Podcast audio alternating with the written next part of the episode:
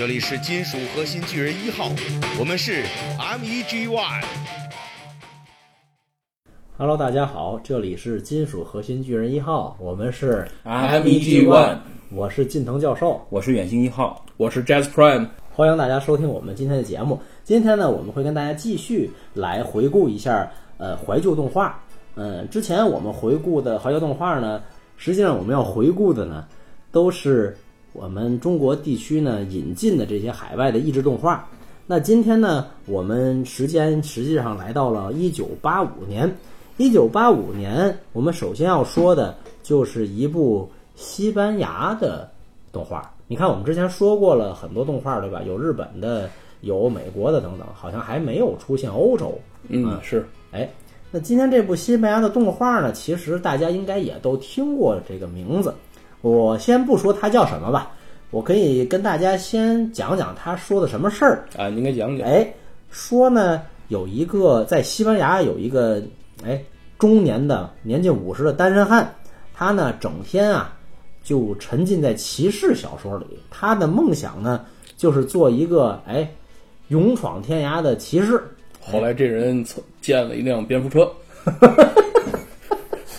造了一个跑火的，没这么跑活的。我我忘说了一点，这是十六世纪。哦，好吧，坏，这个 走偏了啊！嗯，然后呢，他就找到了一幅祖传的破烂盔甲，然后还找了一匹瘦马啊，可谓是古道西风瘦马。然后呢，就夕阳西下。还对对对对，然后还找了一个也是比较穷苦的一个农民。这个农民呢，这个长得比较敦实啊，农民工。哎，他们就开启了一段荒唐滑稽的冒险之旅。那说到这里，Jazz Prime，你知道我说的是什么动画了吗？呃，是不是《堂吉诃德》呀？哎，对，你居然一次就猜对了。嗯，这用猜吗？你，啊，小时候好像关于骑士类的动画，应该就是《堂吉诃德》哎，三个火枪手之类了吧？是是是啊，可能第一次听到“骑士”这个词，就是因为《堂吉诃德》。哎，而且包括那些标志性的呃盔甲啊、盾牌啊，还有那个长枪，哎，长枪，这个长枪，哎，嗯，所以《Jazz Prime》这部动画，你留下最深刻印象的是什么桥段？嗯，好像就是他带着这个随从叫桑丘是吧？啊，他总喊桑丘这个名字，没错。这个桑丘好像是是喊主人还是老爷的啊？主人好像就是，嗯，应该是嗯。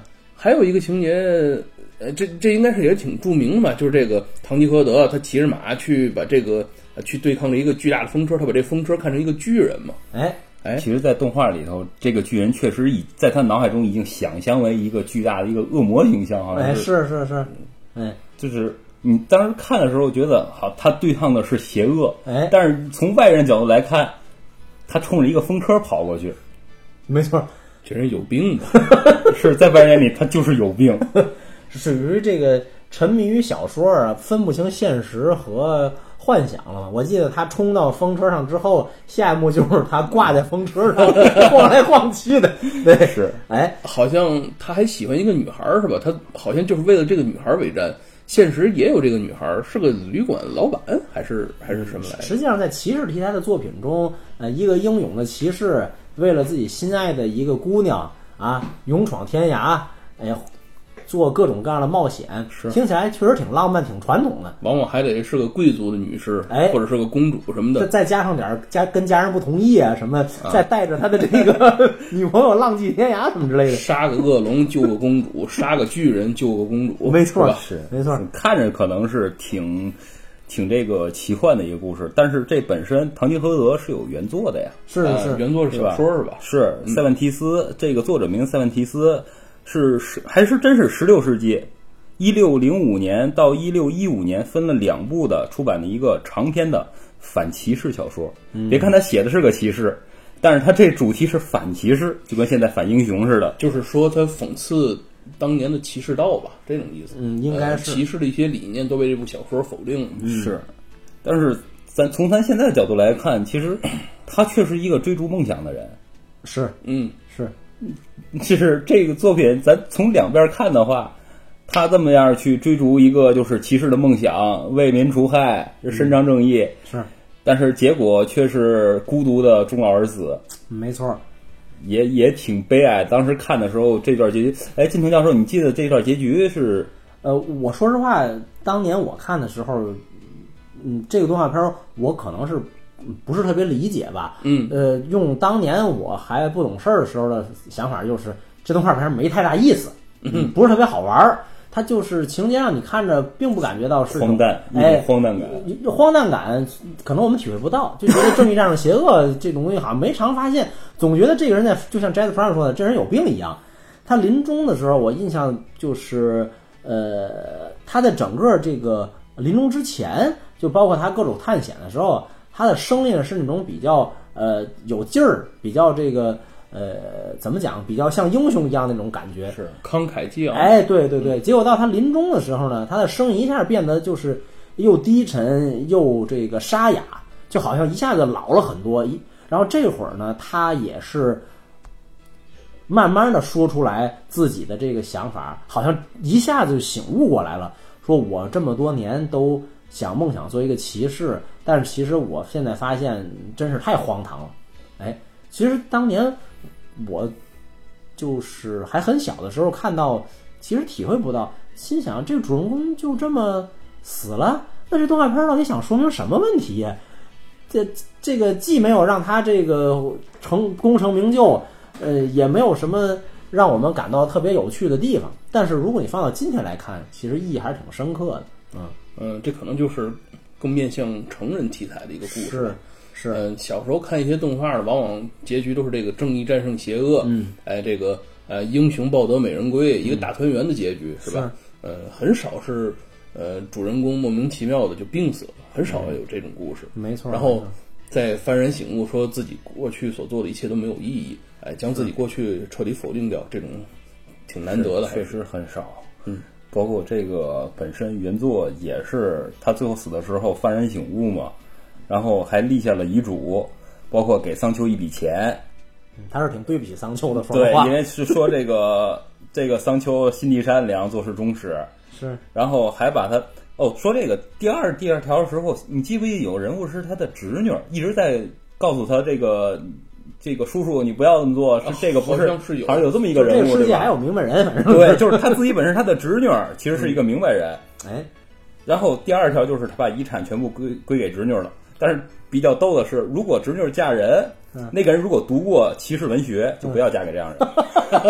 一下走另外一个极端，，对，遗产要收回，拨给宗教。不不能走，不能走他自己的老路，是，第三个就是第三条就是有点儿打破次元壁的感觉了，说是什么要把他这个为为向他这个题材的作者给把他以以他为题材这个作者向他致歉，令其写出这么一部荒唐的书。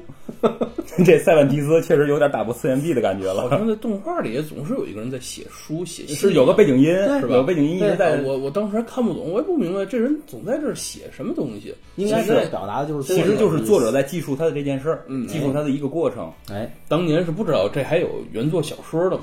可以想象当年这部作品改编有多么成功。嗯其实咱们当时，我感觉只能说，还是之前咱可能前几期提过，这就是那个年龄段儿看过这么一部优秀的作品，当时可能吃不透，但是现在再反过来一看，确实是有很多回味的东西。是嗯，所以我们这个听众啊，如果感兴趣的话，如果有机会的话啊，还是可以看看动画嗯这个作品嘛，这个原作，或者哎，我们也有机会可以看看这个小说原作。嗯，没错没错。看小说吧，动画其实很难了，我找过，也不太好难找了了啊，非常难了。反正如果你能找到动画的话，你一定还能够回忆，或者说，呃，当年配音演员给唐吉诃德配这个沙哑的声音的时候，相信也能勾起你的回忆吧。啊，大家注意啊，这是唐吉诃德啊，不是科啊。我们诃德诃德，哎，这个注音好像还是一个挺明显的事情，嗯，好吧，那这部比较呃怎么说呢？就是这部虽然勾起了很多人的回忆，但是也是怎么讲？就是可能那会儿文化不太呃很难理解当年的骑士文化吧，嗯嗯，但是就像 Jazz Prime 说的，这作为一部经典的作品，不管它的原著还是改编动画，还是值得我们铭记的。嗯，好了，接下来虽然还是一九八五年，但已经到了秋天了吧，快八月份。呃，在广东电视台呢，第一次引进了另外一部著名的动画片儿，也是嗯，怎么说呢？其实算是美国和欧洲吧一个某个国家的一个合作的动画片。嗯，还是老样子，我们来猜一猜，我们说的是什么动画片呢？嗯，这个动画片的主人公呢，呃，不是人类，而且呢很小，海底小精灵那是八几年的吗？好像好像不对啊，啊，不过你说对了一半儿啊，小不点儿，你说也对，你也说对了一部分啊，是有精灵两个字，哎，宠物小精灵，Pokemon get 的对，不行，这个我我们之间出现了这个代沟，跑火跑不下去了。嗯，我再说做再说你就猜出来了，嗯他们都是蓝色的，走在山的那边，阿凡达。海的那边，快快快，谁谁谁把把他带拦不回来带走，把他带走，我拦都拦不回来了。我这歌词儿已经唱一遍儿一半儿是是。了。啊，我们接下来说的就是蓝精灵。嗯，蓝精灵为什么说是欧洲和美国呢？实际上，当时出品制作呢是一个美国的公司加上比利时的一个公司，因为呃，他最早是一个比利时的漫画家，叫皮埃尔·库里福德来做的原作。哎，他笔名写的叫做呃皮约，就是呃调皮的皮，然后这个约定的约，哎 p i l 嗯。呃，他也是一个非常有名的比利时的漫画家了。然后这个蓝精灵的动画片呢，呃，八五年在国内首播，我相信很多呃地方台都播过。这动画片咱们当时一共是，嗯，原片好像好几百集吧，二百多集应该那么多。啊哎，但是咱这边应该只播了呃五十集左右，嗯，那也不少了哎，我记得当时是周播吧？好像是，是吗？嗯，好像是，但是这五十集能播一年，啊是啊因为就是三四季嘛，我记得我在看这个蓝精灵的时候，我可能还是托儿所或幼儿园，太早了。啊，呃，所以呢，那时候一年就好像相当于是永远一样。是，非常长那那倒是，那倒是。小时候我们觉得对，时间时间流速不一样，小小时候，包括那些住的比较远的同学，我也觉得，哇那，是在世界的就另一感觉好像。在从国外来一样，每天感觉他要花好几个小时 来上学一样。呃世界尽头的同学，啊，哎，这蓝精灵简单说一下，呃，刚才其实已经说了，对吧？蓝色皮肤，然后特别小，有多小呢？呃，可能也只有就是三个苹果叠起来那么高吧，其实很小的。就换句话说，对于人类来说，一手就可以抓住它。呃，如果按现在来说，六寸、六英寸，啊，对，六寸 塑料小人儿，对，差不多十几厘米。六寸。然后他们住的地方呢叫蓝精灵村，大家每个人的房子都是一个像一个蘑菇一样的啊。然后他们有一个呃，算是村长啊村长，村长，对对，白胡子，对蓝爸爸嘛，哎嗯，最近一次我们叫蓝爸爸的应该是永渡吧，是吧？啊，扯远了。呃，蓝爸爸呢还这个领导着这个大家族嘛，然后周围有很多呃，蓝精灵叫什么名字已经都有有有很多啊我，记得好像有聪聪，好像还有燕燕。呃，是这样的，聪聪就是戴眼镜的那个，挺聪明的。呃，就是类似于出木山英才那个感觉的吧，啊，就就成天去读书嘛。然后燕燕就是什么都我讨厌，啊那个讨厌，还有兰兰贪婪的兰，哦就是玩命吃东西那个啊，就是那个好像还有一个不高兴了。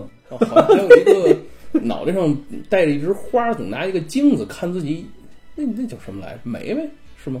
我也不知道。你说蓝妹妹吗？啊，蓝妹妹，我我记得是个男的，好像那不是吧？啊啊，对，让他这么一说，好像是有一个老老打扮自己的哦对，但我不太记得他的名字我也不记得没关系，如果听众们谁想起来的话，可以给我们留言提醒我们一下不过蓝精灵你们记不记得清没关系，啊。格格巫记得住吧？记记得格格巫是个格格巫肯定记住，格格巫是个人类嘛，嗯，还有只阿兹猫，哎没错 阿兹猫，我们要喝蓝精灵汤了，总得舔一下嘴唇，那个阿兹猫。太令人发指了。这个播出去的时候，这这段声音 太，嗯，哎，真是令人发指的音效啊！因为因为从你穿的衣服来说，我就感觉你这个声音和这个效果很像格格巫。啊，我今天穿了一身黑，不好意思。没错，嗯，格格巫呢是一个巫师，呃，他呢总想着抓蓝精灵啊，给他去做这些类似于魔法的试验品啊，或者是做一些深入的研究，嗯、所以呢，这就相形成了一股对抗，就是说。蓝精灵本来是生活在祥和安静的这个环境中的，结果呢，格格巫的出现打破了他们的生活的平静。其实整个作品大部分时间都是蓝精灵跟格格巫在斗，啊，格格巫使出了各种招式啊，包括把蓝精灵这个变化了呀，然后呃给他们下药啊，甚至包括给他们制造一些障碍啊，等等等等。我记得这个蓝妹妹就是格格巫造的一个，没错，是这样的。蓝蓝妹妹本来是格格巫，呃，相当于是人造的一个 用来呃迷惑迷惑蓝精灵，或者说是一个间谍。嗯嗯，怎么样的？结果叛逃结果了。被被招安了啊！被招安之前是蓝发嘛，结果被招安之后就变成了金这个金发。哦，还有这变化，是是是是是，呃，说错了，黑发，从哦黑发变成了金发、啊，呃，然后这个呃，一相当于也这是蓝精灵中唯一一个女性吧，应该也是第一次 有一个女性。不过现在现在她都能人工合成蓝妹妹，她为嘛自己不人工合成几个蓝精灵脑汤呢？哎就是她，嗯，春天种下一片蓝精灵，秋天我们收获一批蓝精灵。他可能原来是这么想的吧，呃，所以想不起来到底为什么他会这么纠结于活生生的蓝精灵。是我我记得好像还有一集出现一个女巫，然后那个女巫念格格巫的名字还总念错，念成格格素，好像是。有有可能，好像那也是一个恶人。对对那个那个格格巫好像还跟他有一点有一点缘分吧，还是有一点这个故事怎么样的？嗯，这格格巫特别讨厌，说你又把我名字念错了。不是说到缘分，那会儿一直纳闷格格巫和这个一休有什么样的有什么关系？为什么都是光头咯叽咯叽咯叽咯叽。咯叽咯叽啊！人家一休那是斯基斯基啊对不是咯叽咯叽。格格巫咯叽咯叽，实实际上，实际上比较冷吧？实际上，格格物，呃，你要说纵观整篇吧，他好像也没做过特别过分的事情。当然，也可能跟他是没做成。对对，可能跟他一直没有成功是有关系。嗯，然后他那只猫呢，基本上也是一个猪队友，没有起到什么积极的作用。那典型搞笑角色。对，顶多就是蓝精灵进他的城堡，偷偷进去之后，阿兹猫能够首先哎发现一下，仅此而已。然后应该就是被蓝精灵以各种手段，比如说不是撞晕了呀，就是打昏了怎么样的。总之，其实还是反正那会儿就是他就是一表情帝，对对，没错。然后特别还得说一下，就是大家可能都记得当时放蓝精灵的时候，主题曲应该都挺有啦。啦啦啦啦，完了，这就做不下去了。这个这这个主题曲其实故事还挺有意思的。这主题曲实际上是咱们为这个咱们国内为这个译制片动画专门做的一个曲子，并不是说像后来很多是拿人家原本的这个动画片主题曲变成中文，或者换句话说不是汉化，而是独立制作的一个曲子。哎，挺难得的这挺。难得的，嗯，而且呃，做这个曲子后来还挺有意思，就是这个曲子被很多人都感觉到像是国外的曲子嘛。曾经有一次好像参加这个这个北京举办的儿童歌曲评奖，一开始评委会还说你这不行，你这不是中国歌曲，你这是外国歌曲，给打回来了。后来一番解释之后，哎，才入围。所以其实就说这个曲子，说实话，我小时候根本就想象不到，这是一个咱们呃国内自己自制的一编自制作曲作词的一个呃片头，呃感觉真的以为是。当然，如果后来你看到这个呃原版的片头的话，还是这个呃可能咱很少有机会看到了啊，嗯，其实是不一样的嘛。然后这个动画片好像近些年还做了呃计算机绘图的那种电影，呃，前几年拍过一部呃可一部还是两部真人电影我我，Smurf 哎是吧？对，这应该就是蓝精灵的英文名字嘛。嗯哎，这个嗯其实从我的角度说，嗯，我我觉得跟我小时候想象的，跟我小时候看到的样子已经有区别了，呃，有点不习惯嗯，啊。确实是。呃你，当年 3D 蓝当年这个蓝精灵是住在森林里嘛，这一集是到了人类所居住的城市，对而且故事是发生在现代，对吧？对，所以就感觉没有当年那份童趣，或者说没有那份呃怎么讲神秘的色彩了。当年在蘑菇都是蘑菇做房子的森林里，感觉是这帮蓝精灵们这种生活，现在都跑到钢筋水泥的这个城市中去的话，就觉得嗯挺违和的。说实话，嗯是啊，这就说明人类的建设速度有多快。啊是不不过这部电影的口碑其实还挺好的，好像在中国也有二点六亿的票房嘛，反正嗯还可以嗯。怀旧向，是是是是，哎，所以呃，这部动画片儿，呃，怎么讲？而且在这个上映的时候，这应该是这个索尼发行的嘛？索尼发行的时候还给加入了一些呃中国元素，包括蓝精灵们跟什么北京故宫啊、西安兵马俑这些合影的感觉，所以还是呃挺想讨好这个中国地区观众的。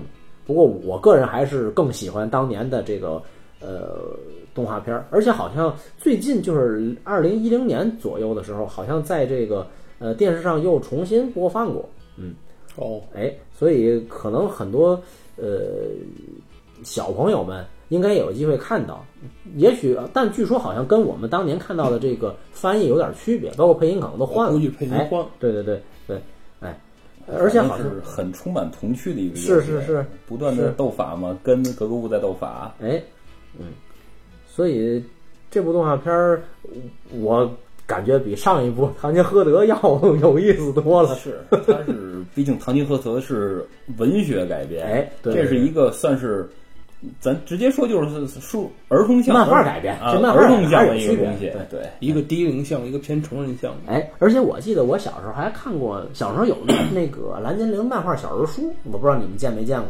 嗯有过，我相信那个那个应该就是呃，从原作漫画那里面搬过来的。换句话说，就是所谓电视版动画可能跟原作 有点区别嘛。我印象里挺深的是有一个故事，呃，像那个原作漫画，它会经常以某一个蓝精灵作为主角，给他单独做一集故事。比如我看的那集是有一个青龙蓝精灵，他呢就喜欢当宇航员，就想说白了就是仰望星空，总想升上，总想这个去宇宙探险。嗯、但是他自制的这个飞船呢，非常不靠谱，是根本飞不起来的。怎么不怎么靠谱？对远星说不靠谱，怎么不靠谱呢？他就做了一个像火箭一样的锥形的飞行物，然后呢底下呢做了一个大螺旋桨。这螺旋桨靠什么驱动呢？就靠它在 对它在那儿蹬，就像齿轮传动就就像蹬就像蹬那个皮带，就是像是那个自行车蹬皮带一样带动。结果这个呃，他跟大家去告别嘛，说我要去星际航行了，大家还给他送行。结果他很显然嘛，根本就飞不起来。结果蓝爸爸就为了呃完成他这个愿望，就给他又说说我们又帮你仔细研究了一下你这飞船，你这个问题已经找到了，你你下星期随时都可以去这个航行去啊。嗯，结果这个故事其实还挺暖心的。最后其实是他爸爸呢上飞机上他这个呃，就是这个主人公蓝精灵去这个他这个飞船之前呢，他爸爸给他喝了一杯这个 有安眠药的饮料，啊，让他就睡着之后他，就睡着了。然后大家呢，换换了一身衣服，哎，对对，大家就是把他这个飞船拆了，然后运到一个特别远的山上，然后呢，哎，结果呢，他又给他装起来。等他醒了以后，他发现，哎，他以为我这就是从来没见过嘛，到了一个新的地方，对，到新的地方之后，哎，他跟这些蓝精灵化妆的，像外星人一样的，哎，产生了结成了深刻的友谊之后呢，哎，这个回家了对，最后这个也是有一个为首的，就是蓝爸爸化妆了，说你既然要回家了，作为纪念呢，我送你一杯饮料吧。然后又，然后又给他喝了，对对 对，然后他又睡着了，然后大家又给气，咔嚓把这个飞船拆掉，然后运回来，然后回到原处，啊，正好他又醒了。结果经过这一次事件呢，他就说，呃，他爸爸说说你怎么样啊？你这个星际旅行还愉快吗？他说啊，我挺愉快的，我遇到了一个跟咱们差不多的种族，然后他们这个跟咱们身高也差不多，相貌也差不多，而且我们也结下了友谊。不过我觉得还是家里好，哎。他爸爸说：“没错，说你虽然星空很浩瀚，可是你别忘了，在你的这个就在你的身边有很多深爱着你的朋友和家人。家只有一处。对，所以他最后还是很安心的。他说：‘那以后我就不航行了，我就把飞船拆了吧，我还是跟大家好好的这 过日子吧，不要做这些这个呃白日梦了，不太现实。’其实后面他改航海了嘛，那个费劲了。怎么着，把飞船改飞船改船改船了，船再改轮椅是吧？明年还卖它。”蓝爸爸其实比他会手艺活好，蓝爸爸也真能，也挺能忽悠。啊我以为蓝爸爸给他绑个鞭炮之类的东西给扎上那是鞭农村丸。不过可想，就是说蓝爸爸是当年也是一个魔术大师嘛，想到了一个用麻醉观众，然后去 去变魔术的方式，还是挺有创意的。所以大家如果有机会的话，其实也可以找找蓝精灵的这个漫画，我觉得也很有意思。嗯嗯，小人书啊，或者是看看网上能不能看到。嗯，好，蓝精灵我们就暂时先说到这儿，这个很有意思，所以可能刷的时间长了一点啊。那接下来我们就说到一九八六年，呃，又是广东电视台引进的。呃，这部动画片儿呢，嗯，就不让大家猜了。这部动画片儿也大家应该很有印象，就是呃一部在我们当年看来并不是很，并不是很轻松欢快的一个动画。呃，《咪咪流浪记》啊，挺有印象的。有印象吧？呃，我相信大家对他有印象，一个是他的情节，一个就是他的片头曲了吧？嗯是找爸爸对嗯、这个动画片呢，呃，其实呃小时候看呢，感觉人的这个样子像是这个欧洲人的样子，啊嗯都是这个金发碧眼或者是棕发碧眼这种感觉，但其实它是这个日本做的动画片儿，嗯，但是它故事发生背景应该是在欧洲。对，因为它的这个它是根据这个原作。呃，《苦儿流浪记》就是法国的一个啊原作做出来的动画片儿，算是改编吧。哎，嗯、然后这个动画片儿呢，呃，一共是五十一集，嚯又是一整年的。对对对，没错儿。呃，主要情节就是，可能大家还有印象吧？这个主人公这个小男孩儿，然后他这个戴着一个帽子，像礼帽一样的帽子，然后背着一个大的这个竖琴啊。嗯，主要就是他其实是个贵族家庭，这也是后来我查资料是发现的。小时候并不知道，小时候就知道他挺穷的，挺苦的。嗯呃，后来才意识到那是他在养父养母家，他相当于生下来就是被遗弃了嘛。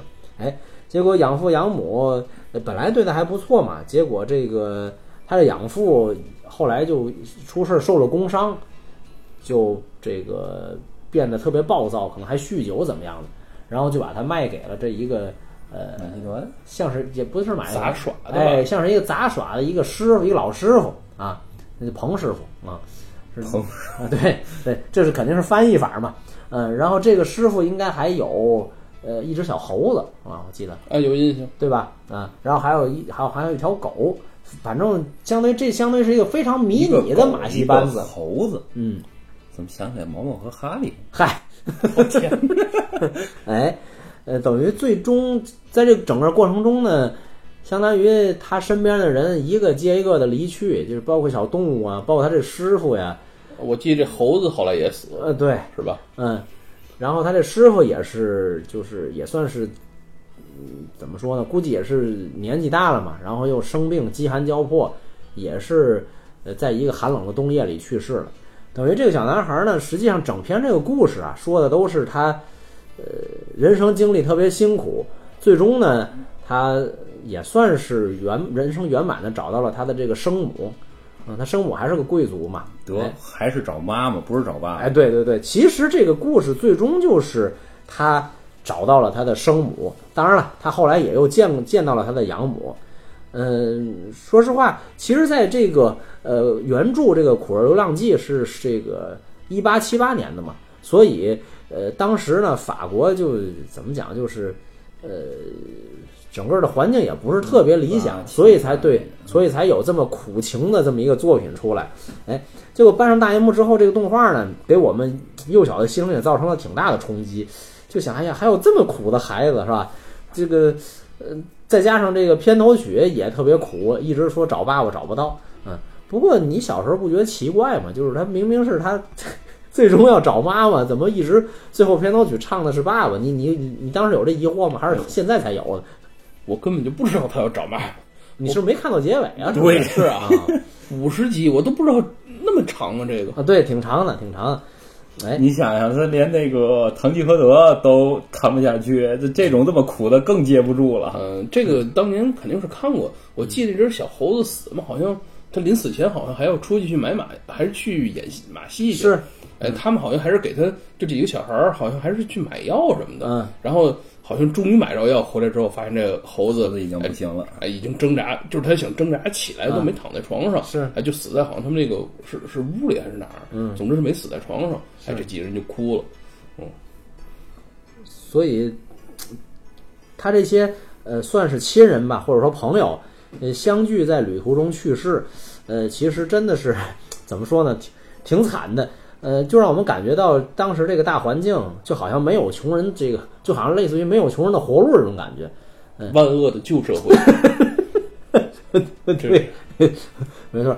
呃，不过据说原著是这个做跟他这个生母重逢之后，挺幸福美满嘛。但是这个呃动画片儿最终呃，明显感觉到作者是想表达这个咪咪呢，他这个小男孩呢，他经历了这么一一番，呃呃，他也成长了，然后呢，他也告别了母亲呢，又去呃怎么说呢？世界很大，他想再去看看吧，就想去又流浪去了。哎，咱也不能说流浪吧，就是说，就是说他真正看上新的旅程吧他的家不在母亲身边，哎，嗯，他还在成长过程中，他还要再继续找寻自我。没错，没错，哎，所以呃，接下来我就提一句吧，就是其实这部动画为什么会变成呃找爸爸呢？这个是有原因的。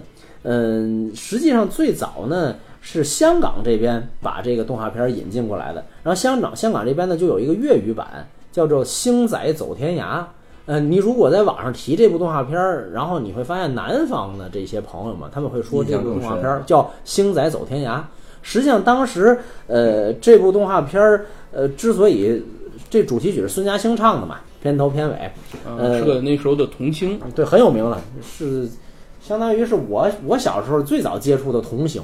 嗯，但是除了这部动画之外，我就不知道这人 长什么样呀，干过什么事儿。我也不知道我是孙我只嘉欣还出专辑了呢。我小时候还有一盘这个录这录音磁带，就是孙家兴给很多动画片唱的这个片头曲或者是主题歌。当然，我印象里他还唱过《苗儿唐老鸭》呀，包括什么呃这不，就是逮着童工找死里用吗？嗨，怎么说呢？变形金刚？没有，好像没，好像没有。但是我不不排除有这种情况，但是我小时候没看过啊。哎，呃，等于是引进之后，实际上是呃香港那边把这个呃用了旋律呢，但重新去做了一个词。这一旦作词之后呢，就变成了这个跟爸爸相关的这么一个东西了。等于孙嘉欣呢再去呃翻唱这粤语歌，嗯就就变成了找爸爸了。实际上呢，一开始是有这么一点情节，比如他爸爸，比如说很暴躁，就可能是这个好几天、十天半个月怎么的不回家，说找找爸爸，这倒也沾边儿。但是越往后看，越跟这找爸爸没关系了，嗯。所以这个一直也是一个很奇怪的事情，就是当年为什么会变成这么一个片头曲，好像始终也没有得到确定答案。不过大家只要对这首歌有深有深刻的回忆就行吧。毕竟这首歌其实，嗯，非常怎么讲呢？非常经典，也非常好听。当然听起来也也有点悲情吧。嗯，我只是希望我说这个，只是不希望大家把情节弄混乱，就是不希望大家觉得这个片儿最终他是找到他爸爸了而已。是，但是想来，咱现在刚才提到这部作品里头，有很多是剧情比较不偏向于儿童向的了。嗯，呃，我们其实现在想想啊，呃，这种题材、这种类型动画恐怕现在就不会有。嗯，现在日本那边如果在做动画的话，往往就比较商业化。哎，我这个呃，啊，它年龄段分的比较清，它子供向的就是专门是给孩子那种比较欢乐的，呃然后青年向的和少年向的就也分的是很明显的。嗯，不管面对什么年龄层次，这个动画它往往都是商业动画。我投资做的动画，我最终一定要想办法收回这个成本。我可能是卖 DVD，我可能是卖其他的周边，这都有可能。呃，但是我们想想，这部动画基本我们就卖不掉周边。呃卖 CD 吗？卖卖卖影碟吗？你你卖这个男孩的 PVC 吗？或者，呃，我我我想不太出来能卖什么周边。啊不，这跟当时那个时间，因为这部作品原原来的时间应该是一九七七年，是，我就想说，那个年代能做这种作品，现在是不会有。是那个年代更多的是一种就是对作品本身的质量的要求。还是想去表达一下世界名作吧，是动画的方式把它表达出来。啊尤其还是做了一个五十一集的年番，这个很花钱的呀。是啊，嗯，这这个不一定，这不是花钱的问题，因为当时那个时代很多的他对作品的长度要求，这跟现在不一样。现在基本上都是一季两季，也就是十二集、二十四集。当时那个时代的作品很多都是，你看看老动画，七十年代的日本动画作品，基本上都是是三四十集以上。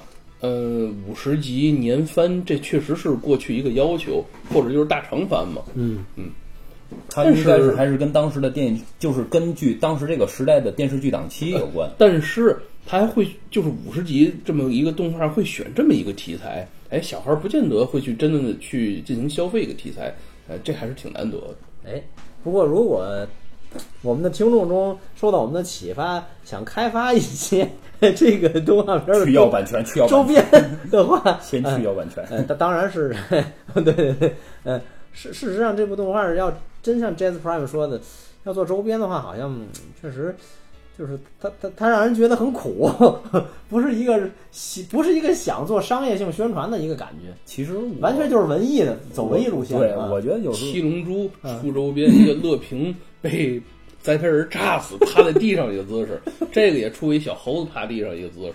这这这有点消费死者的感觉，这不太合适。这其实我这我其实挺，我印象当中就是我小时候的语文老师说过一句话，嗯，那会儿老师说这么一就是善良的人爱看悲剧，我其实挺不理解是什么意思，嗯但是随着年龄增长时候，我发现就是悲剧有时候反而会给人一种共鸣，嗯悲剧很容易震撼人心嘛。对，没错。所以这部动画片儿尽管它是一个气氛不是很轻松，虽然结局还相对美满吧，但是你在看动画的过程中，你可能始终找不到特别欢快和这个轻松的感觉。嗯，但是确实能给你的心灵上带来很深的震撼。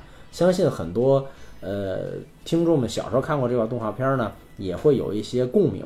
嗯，所以呃，我们今天呢，呃，跟大家回顾了这几部呃从八五到八七的几部动画片，也是希望大家能够根据我们的节目，或者说借助我们的节目呢，呃，回想起来当年你看这些动画片时，跟你一起玩耍的伙伴，或者说当年你这些对你来说这些印象深刻的情节，相信这样的话呢，也能够给你带来一个非常愉快和舒适的感受啊。那呃，我们今天呢就先聊到这里，我们后续呢会跟大家继续来回顾这么多年来我们中国这边呢引进的海外或者说译制的这个动画片那。